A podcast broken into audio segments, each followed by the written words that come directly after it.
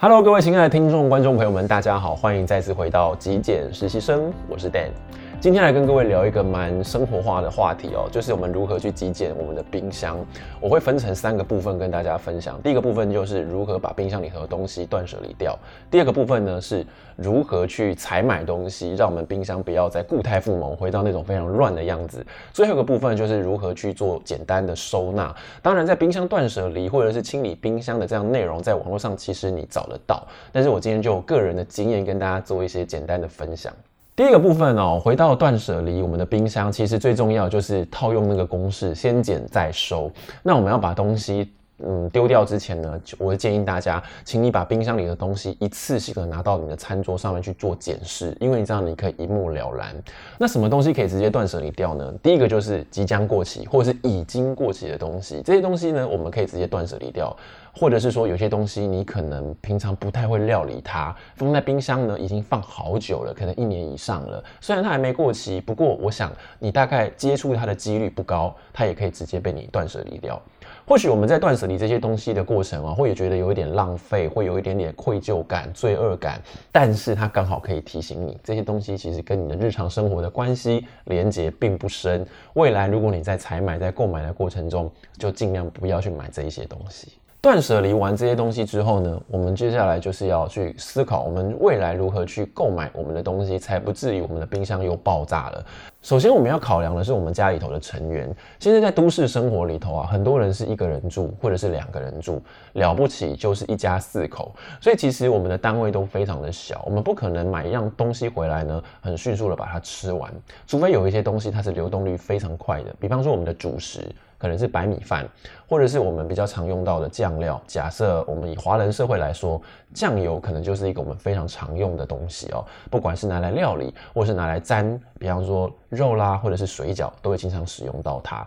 所以这些东西呢，是我们可以经常购买的，或者是我们购买来，我们有办法快速让它流动的。但是有一些东西呢，就没办法。举一个简单的例子，我们可能很喜欢吃粥，清粥小菜。呃，所以有的时候家里头会放肉松，可能会放面筋，放一些酱瓜之类的东西。但是思考一下呢，你会发现，其实你有的时候一个月可能吃不到一次清粥小菜，或者是就只吃这么一次清粥小菜。但是这些酱瓜的体积就算再小，包装就算再小。但是因为你家里人口数很少嘛，所以你不可能一次开了就吃光，甚至是短短在两三次内就吃光。有的时候放在冰箱，它可能已经放了半年了哦。我觉得这个东西它已经打开、开封、接触过的空气，就算它放在冷藏，它也不会那么的新鲜，营养价值也会流失。所以当你想要吃这些你平常不常吃的东西，但是又很想吃的时候，我会建议你就直接上餐馆吧，到清粥小菜的店里头，那边有各式各样的小菜，有各式各样的配料可以让你选择。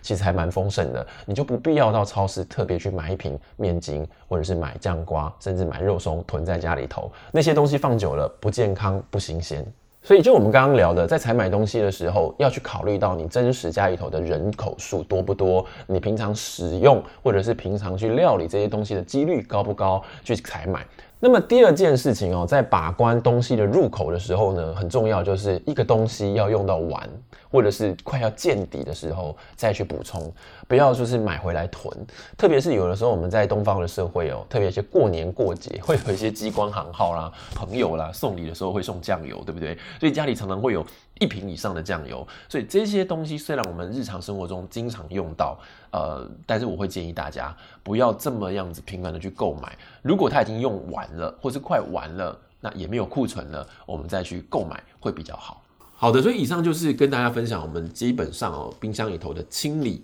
跟冰箱里头我们购买东西的这个入口如何去做把关。好，那么这个部分我要跟各位分享的呢，就是冰箱的收纳。收纳里面其实大家都有各自的一些想法，比方说瓶瓶罐罐哦，一些酱油佐料，我们就会习惯放在我们冰箱的侧门的门架上。像鸡蛋，有的时候在侧门的门架上面会有些蛋壳，你会自然放在那个地方。那么像是有一些蔬菜水果，我们也会呃自然而然的呢，就放在我们冰箱的最下层，有一些生鲜的储藏箱里头。那我会比较建议大家要拥有一个很重要的概念，就是如果是生食的蛋白质类的东西哦，我指的不是豆腐哦，它算是熟食了。我指的是像海鲜或者是肉这些东西，我会尽量建议大家做分装，依你每一次料理的数量去把它做小包装的分配哦。那你可以买小的保鲜盒或者是保鲜袋，把它分装开来。因为每一次如果将大包装拿出来做解冻，那么再重新冰回去，这个解冻的过程中次数越多，这个东西就很容易接触到空气，那么就很容易滋长细菌。同时，它解冻的过程呢，很多的蛋白质、营养价值也都会快速流失。所以，它对于我们吃进身体里头来说呢，它并不是一件非常好的事情，可能呢还会让我们容易呃有肠胃道的这个问题哦。所以，我会建议大家在冰箱的收纳里面，不管你要如何摆放，在生食的部分，像是海鲜类啦，或者是肉啦哦。这些东西呢，就尽量是能够分成小包装，然后放在冷冻库里头。当你需要的时候，再拿下来做解冻，会比较健康。所以今天就是要跟各位分享一些我平常在做冰箱的整理，不管是在呃断舍离或者是在采买的过程中的一些概念哦，跟大家做一些分享。最主要还是要回到你自己个人的生活里头，看看你家里有多少人口，那去决定你自己平常呃要买多少东西，去想想你平常最喜欢吃什么，平常最常料理的是什么东西，再去采买这些东西的食材或者是任何的佐料。吃不到的东西买回来，只是为了一次兴起而购买的食材，很容易造成不必要的浪费，或者造成你冰箱的囤积。冰箱里的东西要经常的流动，才不会让这些营养价值随着时间呢而流失掉了。你才有办法确保你自己吃下肚子的东西是健康又有营养的。好，以上就是今天的节目内容，非常感谢你今天的收看与收听，希望或多或少对大家都有一些帮助啦。那么如果你喜欢今天的节目内容，别忘了记得帮我按一个赞，也欢迎你订阅支持我的频道。我是 Dan，那我们下期节目见喽，拜拜。